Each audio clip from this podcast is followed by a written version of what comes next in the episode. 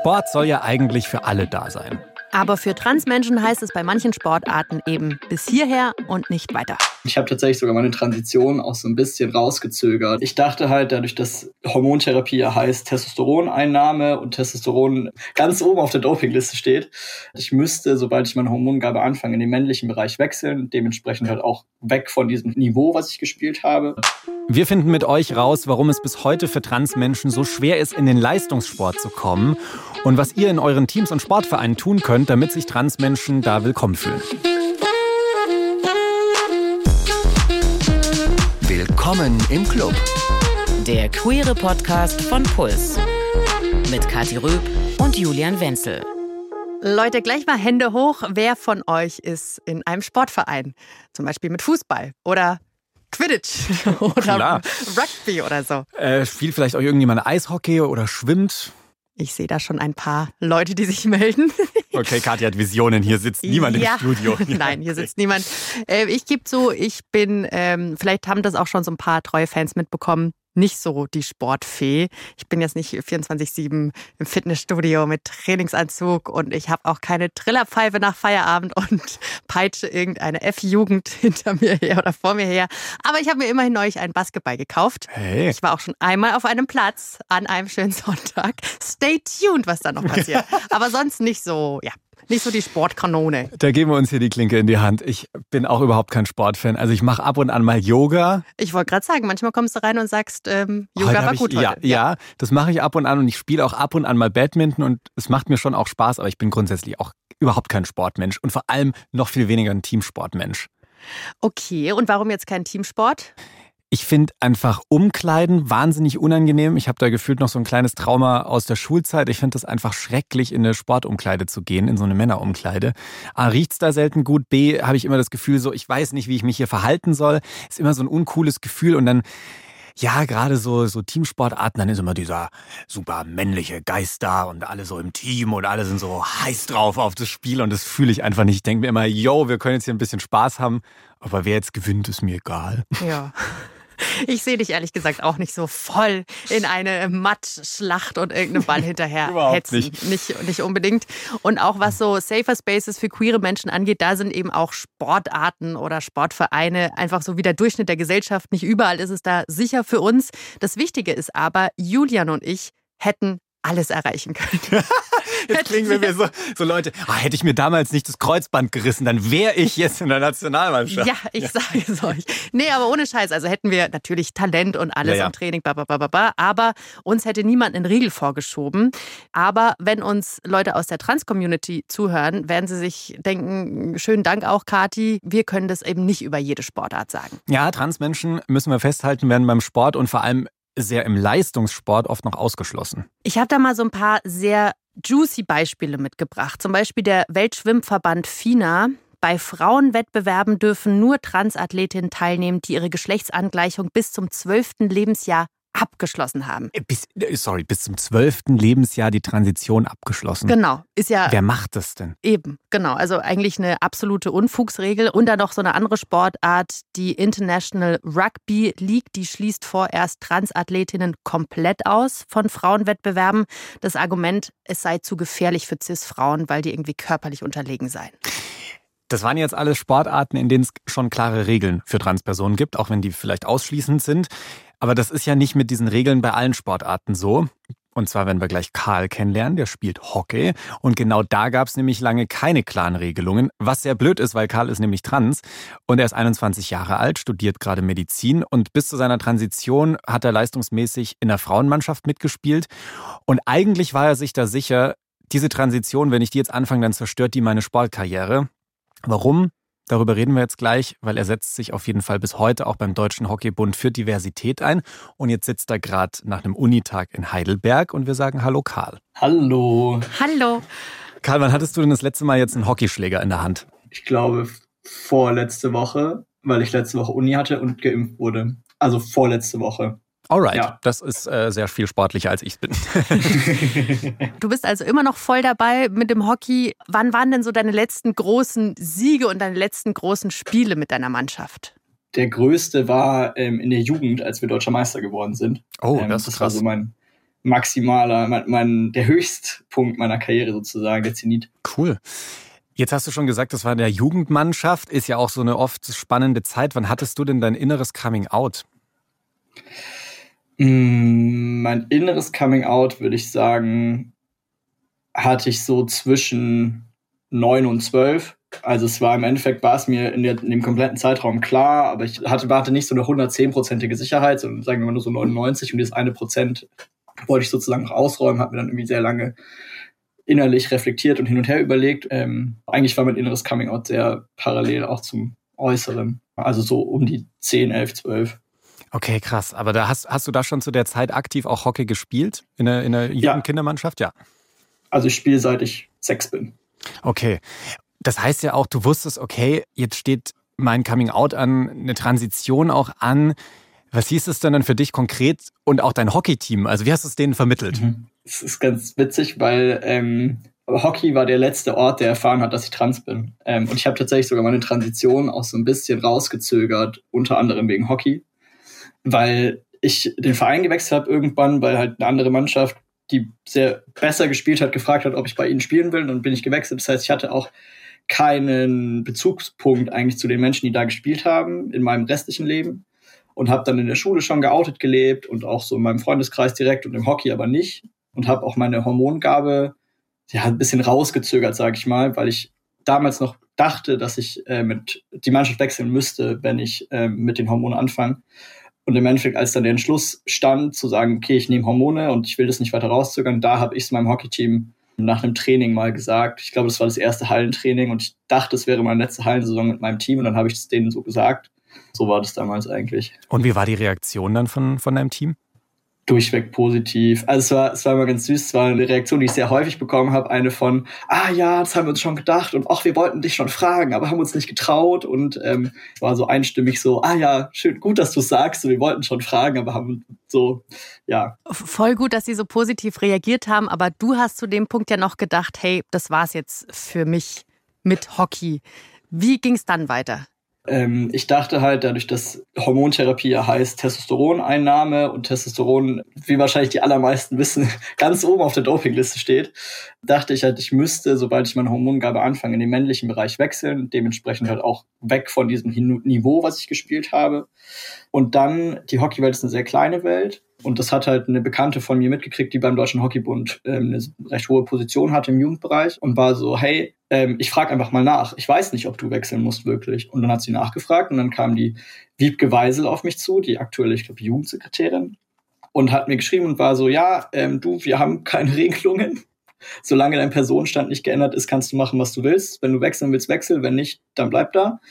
Und wir haben keine Regelung. Willst du uns nicht helfen, Regelungen zu machen?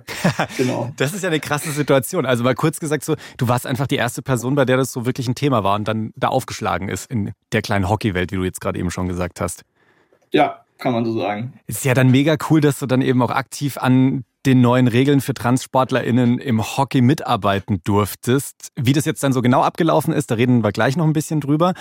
Ich finde, wir müssen an der Stelle jetzt aber erst noch mal kurz einen Schritt zurückgehen, weil warum kann man nicht einfach hergehen und sagen, hey, Sport ist Sport und einfach alle Menschen können da mitmachen? Also wieso braucht es da überhaupt so wieder Extra-Regeln. Hier in dem Fall halt für Transmenschen. Das checke ich nicht ganz. Ja, weil es eben viele Leute gibt, die finden, dass es unfair ist, wenn Transpersonen gegen Cis-Personen antreten. Und das ist jetzt vor allem im Frauensport ein Riesenthema. Also oft wird Transfrauen vorgehalten, ein Wettkampf mit ihnen gegen Cis-Frauen sei nicht fair, weil TranssportlerInnen mehr Muskeln hätten, einen anderen Körperbau und so. Also, dass sie körperliche Vorteile hätten gegenüber Cis-Frauen.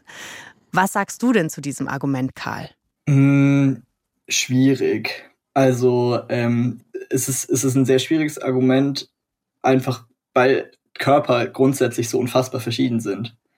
Natürlich gibt es Transfrauen, die irgendwie größer sind als andere oder als die, als die, die durchschnittliche Cis-Frau, sag ich mal. Aber es gibt, also wenn man sich Frauenbasketball anschaut, dann sind die auch irgendwie an die zwei Meter groß. So. Ähm, es ist eigentlich, funktioniert dieses Argument nicht wirklich, weil ich einfach so eine Variabilität habe, und so eine Diversität an Körpern auch im Sport, dass ich jetzt nicht, also da jetzt Transmenschen explizit als besonders rauszunehmen und zu sagen, oh, aber eure, eure biologischen Vorteile, die ihr habt, warum auch immer, ähm, die sind jetzt unfair. Und jetzt, keine Ahnung, einem Usain Bolt mit seinem perfekten Verhältnis vom Ober- zu Ober Unterschenkel oder einem äh, Michael Phelps, der ähm, viel weniger Laktat produziert als der Durchschnittmensch, da ist es dann irgendwie das genetische Wunder und, oh, und äh, giftet, sage ich jetzt mal. Ähm, ja, das ist, glaube ich, also, das muss man sich, glaube ich, immer so vor Augen halten. Also die Muskeln funktionieren ein bisschen besser so. Genau, er ist einfach krasser. Ja, okay. er hat einen Vorteil. Krasser Typ. Das ist aber genau. gerade echt schon ein heißes Eisen, über das wir hier sprechen, weil auf der einen mhm. Seite denke ich mir, also es sollte doch einfach jeder einfach Sport machen können und alle haben Recht auf die Teilhabe, ohne dass sie diskriminiert werden.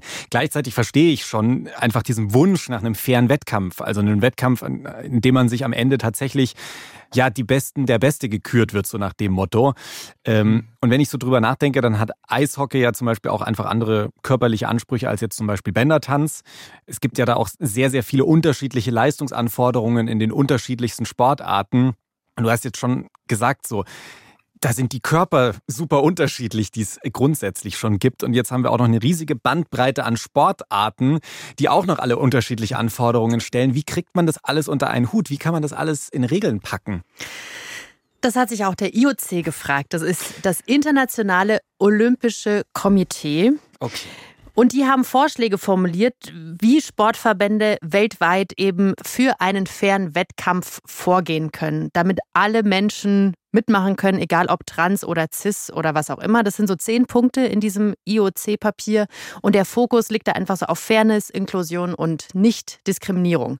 Und da steht dann sowas drin wie, alle sollen ungeachtet ihrer Geschlechtsidentität, des Ausdrucks und oder der Geschlechtsvariation sicher und vorurteilsfrei am Sport teilnehmen können. Und es sollen Maßnahmen ergriffen werden, um sportliche Umgebungen und Einrichtungen für Menschen aller Geschlechtsidentitäten willkommen zu machen. Jo, das klingt ja jetzt maximal wolkig und vor allem unkonkret. Also das ist es doch de facto auch. Also das IOC hat keine klaren Regeln gesetzt, sondern am Ende nur Vorschläge gemacht, an denen sich die Sportverbände orientieren können. Soweit habe ich das mitbekommen.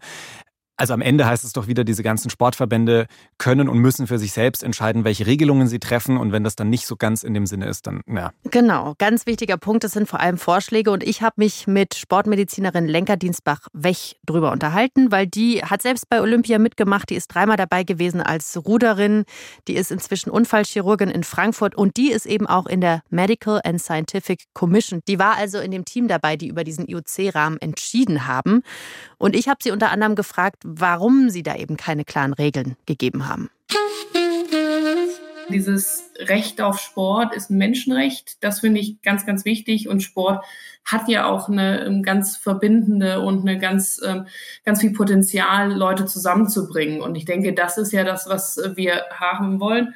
Und bei dieser ganzen Diskussion, für mich ist immer ganz wichtig, ähm, die Prämisse ist ja, nicht, wie schließen wir irgendeine Athletengruppe oder Athleten ähm, aus, sondern wie ermöglichen wir den Zugang zu einem fairen Wettkampf. Und das ist so ein bisschen mein Standpunkt. Was müssen wir machen, damit je nach Sport der Zugang da ist? Und was wäre da ein Vorschlag?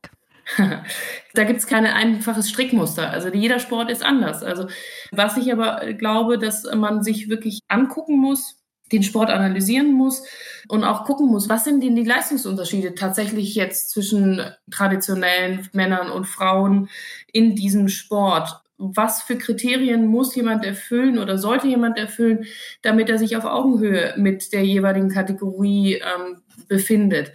Und da gibt es halt kein einheitliches Strickmuster. Und das ist auch so ein bisschen der Grund, warum ihr jetzt keine Regel gegeben habt, sondern eine Art Orientierung für die einzelnen Sportarten, damit die das so ein bisschen selbst ausdeichseln können. Das hattest du jetzt gerade schon angesprochen. Darüber haben wir aber auch schon in unserer Folge zum Thema Hormontherapie gelernt, dass sich eben manche Körperlichkeiten nicht verändern. Zum Beispiel also, dass die Hüften so bleiben, wie sie sind oder auch der Rücken. Das ist jetzt aber so eine biologische Argumentation, die ja auch super oft instrumentalisiert wird, um transfeindlich zu argumentieren. Der große Knackpunkt in dieser ganzen Diskussion, ob Transsportlerinnen gegenüber Cis-Sportlerinnen jetzt eben körperliche Vorteile hätten, das ist ja, dass die Studienlage maximal dünn ist. Also es gibt Stand jetzt einfach keine Studien über Transathletinnen im Spitzensport, nur welche generell darüber, wie die sportliche Leistungsfähigkeit von Transfrauen aussieht. Und die sind jetzt leider nicht besonders aussagekräftig. Also da müssten auch nochmal Sportverbände eigentlich nachjustieren und Studien in Auftrag geben. Aber jetzt nochmal für uns alle. Wie kann man denn diese Diskussion führen, dass es eben nicht transfeindlichen Personen in die Karten spielt? Ja, das, das ist immer eine gute Frage, ähm, auch echt schwierig. Aber ich glaube, das Wichtigste ist, dass man, wenn man Diskussionen führt über Transathleten oder Athletinnen, dann sollten auch diejenigen, die davon betroffen sind, sicherlich mit in diese Diskussion eingebunden sein. Also das ist einmal eine wichtige Sache, finde ich.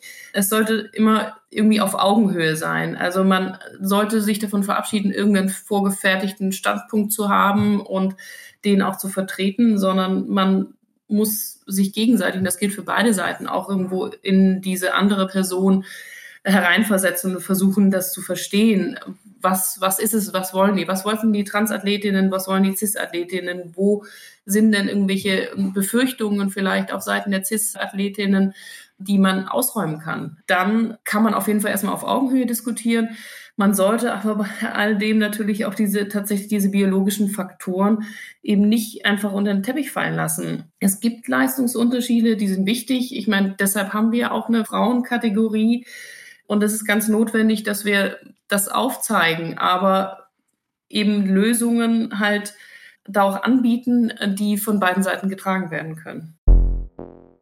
Kleine Side Note hier noch, weil ich im Gespräch mit Lenker über Transfeindlichkeit gesprochen habe, weil kritische Stimmen argumentieren eben ganz oft, es gäbe nur zwei Geschlechter, die sich an biologischen Merkmalen festmachen lassen. Also Männer haben einen Penis, Frauen, die haben eine Vulva und Menschen mit Penis, die sich aber als Frau identifizieren, sind für transfeindliche Leute einfach Männer wegen der biologischen Zuordnung und deswegen sagen sie, es sei unfair, dass sie in Frauenkategorien antreten dürfen. Ja, voll wichtig, dass wir da nochmal auf diese Unterscheidung Unterscheidung klar hinmachen, wie da unterschiedliche Leute argumentieren. Jetzt aber nochmal zu diesem Orientierungsrahmen des IOC da. Also da hat es ja auch ordentlich Kritik gehagelt, und zwar, dass sie sich nicht so richtig entscheiden können. Und auf der einen Seite sagen die queeren Leute, jetzt macht ihr mal klare Vorgaben, zwingt die Leute vielleicht auch mal in eine Richtung, einen Schritt zu machen. Und die andere Seite sagt, ja, boah, Transfrauen sind jetzt aber halt nun mal größer und stärker im Schnitt, darum braucht es da irgendwie klare Grenzwerte. So körperliche Grenzwerte. Jetzt, Karl, du studierst ja selber Medizin. Was ist denn da deine Meinung dazu? Zu der EOC-Regel, ich verstehe sehr, dass man das Sport individuell machen muss, weil es natürlich schon einen Unterschied macht, ähm, ob, ich, ob ich zum Beispiel einen Mannschaftssport habe oder nicht. Es fängt im Endeffekt dabei an, dass jede Sportart sich überlegen muss, was ist eigentlich Mann, was ist Frau. So, wie definiere ich das für mich? Um dann aber auch zu wissen, wie Menschen sich einordnen können. So. Und das kann, also ich finde es schon wichtig, dass jeder Sport es für sich macht und der IOC da nicht irgendwie was Einheitliches vorgibt, weil zum Beispiel der Hockeysport ja auch gesagt hat, es ist völlig egal, in welchem Schritt du deiner Transition bist, du darfst bis zur Beendigung deiner Transition spielen, wo du willst. Mit den alten IOC-Regeln hätten Transfrauen irgendwelche Testosteronwerte einhalten müssen. Mhm. Wo wir im Hockeysport halt sagen, das ist scheißegal, ob du irgendwelche Testosteronwerte einhältst, weil das keinen signifikanten Einfluss auf die Leistung deiner gesamten Mannschaft hat. Ähm, ich könnte mir aber gut vorstellen, dass ähm, Einzelsportarten zum Beispiel, die noch viel, viel mehr einfach auf wie Schnelligkeit, Kraft oder so gehen, dass die sich irgendwie was anderes überlegen müssen. Oder dass die, also dass die für ihren Sport einfach schauen müssen, okay, was funktioniert, was funktioniert nicht. Aber ich finde es so krass, was du gerade gesagt hast, dass jede Sportart entscheiden muss, was ist für sie Mann und was ist für sie Frau. Ja. Also das zeigt halt, ja, das zeigt, das zeigt, wie konstruiert das alles ist, so, ne? Absolut. Also das ist ja im Endeffekt auch ein bisschen das Problem, was der Sport gerade hat grundsätzlich, also wir reden ja gerade schon nur noch von Mann und Frau. Wir lassen ja, also die Diskussion lässt ja schon eigentlich alles andere völlig außen vor, weil es einfach nicht reinpasst. So, also klar von Geschlechtsidentitäten, die ins Diverse gehen können, aber halt auch, also rein, rein chromosomal und Co. gibt's ja so unfassbar viele Geschlechtsvariationen, die in dem binären Sportsystem, so wie es ist, auch einfach keinen Platz haben also irgendwo musst du halt anfangen, sage ich mal. Ich glaube, das ist schon mal ein Anfang zu sagen, okay, was ist das, was heißen diese Klassen eigentlich für uns? Weil bevor ich das auch nicht überlegt habe, kann ich auch niemandem sagen, er soll irgendwas erfüllen oder nicht erfüllen. Mhm. Jetzt lass uns nochmal konkret äh, zu euch im Hockey kommen, weil du hast ja mitgearbeitet an den Regeln beim Deutschen Hockeyverband. Wie habt ihr das jetzt konkret gelöst? Im Endeffekt haben wir uns halt angeschaut, okay, was ist uns wichtig für die Menschen, die bei uns Sport machen? Uns ist wichtig, dass alle Menschen Sport machen können, wo sie sich wohlfühlen. Ergo haben wir uns überlegt, okay, das heißt, in dem Fall wäre die Lösung, alle spielen, wo sie wollen. Dann haben wir uns überlegt, hm, okay, funktioniert das bei uns im Hockey? So können wir einfach alle spielen lassen, wo sie wollen und sind zu den Schuss gekommen. Ja, so ist es eigentlich völlig egal, in Anführungszeichen. Und letztendlich ist unsere Regelung, dass alle Menschen sich während ihrer Transition frei entscheiden können, in welchem Team sie spielen. Und es gibt die Regelung, dass mit Beendigung der Transition zu dem Team gewechselt werden muss, das dem Zielgeschlecht in Anführungszeichen entspricht, falls es das gibt. Mhm. Aber dieses Ende ist Selbstmitteilung. Also wenn ich halt mich halt hinstelle und sage, so, meine Transition ist hier für mich beendet, dann sagt sozusagen Deutsche Hockeybund, okay, wenn du bis jetzt halt, also wenn du Transmann bist und bis jetzt bei den Frauen gespielt hast, dann musst du jetzt in der Männermannschaft spielen. Das muss ich auch sagen, finde ich eine faire Regelung, weil wenn ich Transmann bin und sozusagen für mich auch angekommen bin in dieser Transition, in diesem Transitionsprozess und sagt, das passt, dann ähm, finde ich es auch fair zu sagen, okay, dann spielst du jetzt aber auch bei den Männern. Wie wäre ähm, das jetzt für eine nicht-binäre Person? Ähm, die nicht-binäre Personen dürfen sich bei uns komplett frei entscheiden, wo sie spielen. Okay. Ähm, mhm. Das ist halt das Ding mit dem binären Sportsystem, aber ähm, das ist bei uns ist ihnen freigestellt, wo sie spielen. Was ist denn jetzt so das Feedback aus der Community? Hast du da Rückmeldung bekommen von Leuten, die selbst trans sind und jetzt, keine Ahnung, durch diese Regeln Hockey spielen können oder anders Hockey spielen als zuvor? Wir sind ja so ein Viererteam im Endeffekt, die sich mit den Spielregelungen und allgemein mit Queer im Hockeysport beschäftigen. Und ich glaube, bei uns würden nur Fälle ankommen, die Probleme machen. Also im Endeffekt, wir haben diese Spielregelung in, also sozusagen etabliert. Wir haben kurze Leitfäden geschrieben, auch für TrainerInnen und Vereine zum Umgang mit Transpersonen. Und ich weiß von nichts, dass es irgendwelche Probleme irgendwo gab. Gab es dann irgendwelches Feedback aber von den Vereinen, so die dann vielleicht gesagt haben, oh, braucht es diese Regelung oder war das alles relativ entspannt, als das rauskam? Also da habe ich nichts mitgekriegt, dass da irgendwer irgendwas gesagt hätte dagegen. Leute, spielt Hockey. ja, alles ganz äh, entspannt da. Ich, ich kann es euch absolut empfehlen. Das ist ein toller Sport. das ist aber mal wieder typisch. Da wird irgendwie groß diskutiert und Twitter-Threads werden da voll gemacht, um irgendwas theoretisch zu diskutieren. Hier praktische Umsetzung. Gibt es irgendwelche Probleme? Nee, funktioniert einfach. Jetzt haben wir ganz, ganz viel ja darüber geredet, wie es ist, wenn ich jetzt eine fette Karriere machen will. Also vom Leistungssport haben wir jetzt gesprochen. Mhm. Aber alle Karrieren, die starten ja mal in einem örtlichen Sportverein irgendwo. Und gerade da finde ich es ja auch wichtig, dass es Sportangebote gibt, die transinklusiv gedacht werden. Einfach auch, weil da die Wahrscheinlichkeit höher ist, dass da Transpersonen irgendwann mal mitspielen, so in der Vereinskarriere.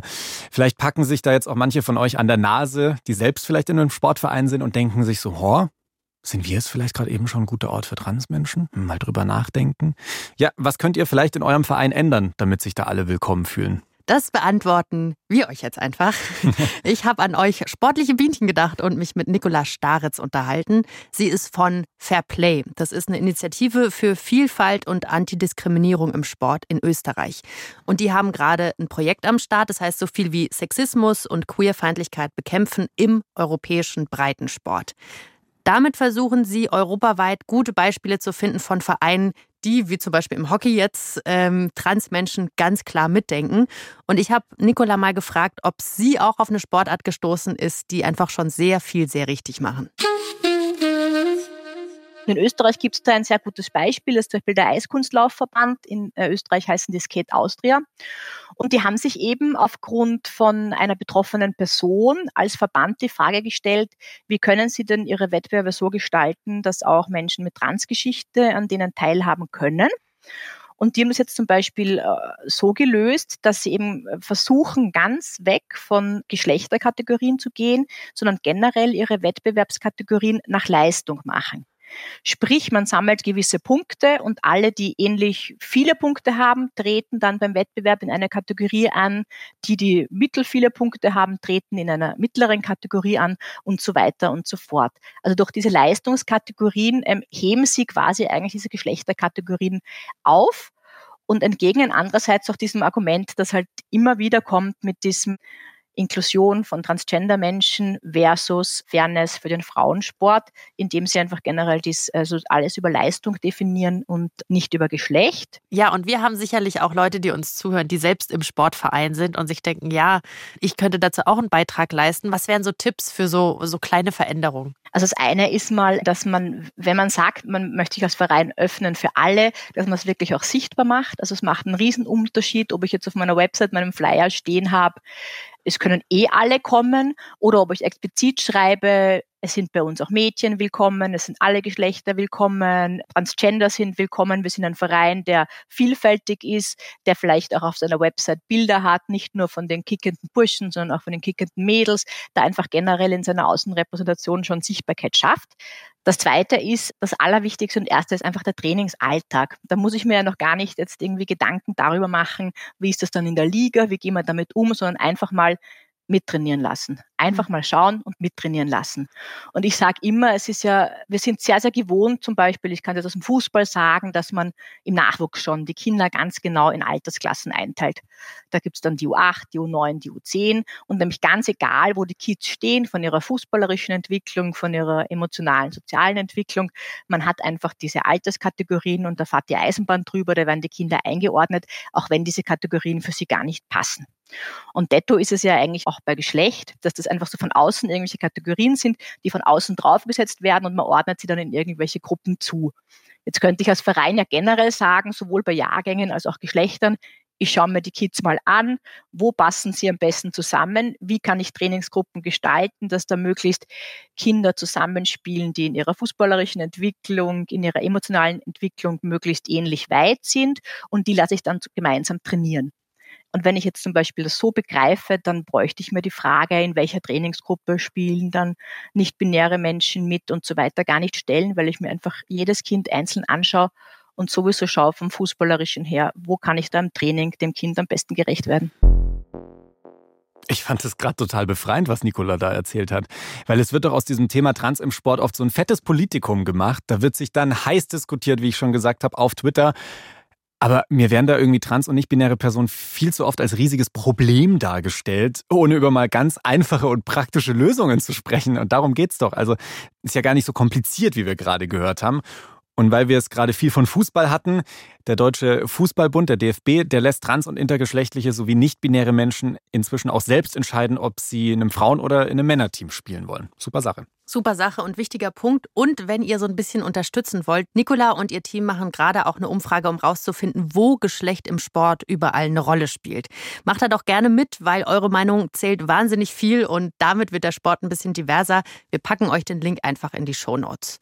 Und Karl, da geht bei dir vielleicht auch so ein bisschen das Herz auf, wenn du Nicola so reden hörst, ne? weil im breiten Sport schon viel funktioniert und wie du ja auch gesagt hast, im Hockey einfach auch ganz viel geht. Habt ihr denn noch andere Dinge vor, die ihr ihr umsetzen wollt bei euch im Hockey? Also mir, mir geht absolut das Herz auf. Also sie sagt super essentielle Dinge. Ähm, Sportart müssen sich auch überlegen, ist das überhaupt eine sinnvolle Kategorisierung bei uns so? Bringt mir diese Kategorisierung das, was ich will, dass ich nämlich Fairness schaffe? Siehe Boxkampf, die haben ja zum Beispiel auch ihre Gewichtsklassen. Klar, auch nochmal Geschlechter getrennt, aber da muss sich jede Sportart individuell einfach Gedanken drüber machen, was ist sinnvoll für das, was ich sozusagen prüfe an Leistungen. Wir beim Hockey haben, genau, wir haben die Spielregelung etabliert und jetzt ist der nächste Schritt im Endeffekt zu sagen, auch in die zwischenmenschliche Sensibilisierung zu gehen, in Anführungszeichen. Also wir haben jetzt vor, auch Inhalte in die TrainerInnen-Ausbildung zu bringen und speziell die TrainerInnen und Vereine für queere Menschen zu sensibilisieren, da auch einfach aufmerksam zu machen, was in Vereinen konkret passieren kann, schrägstrich muss. genau, das ist so der nächste Schritt bei uns. Und am Ende liegt es halt auch super oft an den Leuten, die einen Bock darauf machen, sich dann irgendwo zu beteiligen oder nicht und Dinge umzusetzen. Und ich kann nur sagen, also ich habe noch nie in meinem Leben mir darüber Gedanken gemacht, ob ich Lust habe, Hockey zu spielen. Das ist nach dieser Folge mit dir deutlich anders. Ich habe einfach wahnsinnig viel Bock jetzt da drauf.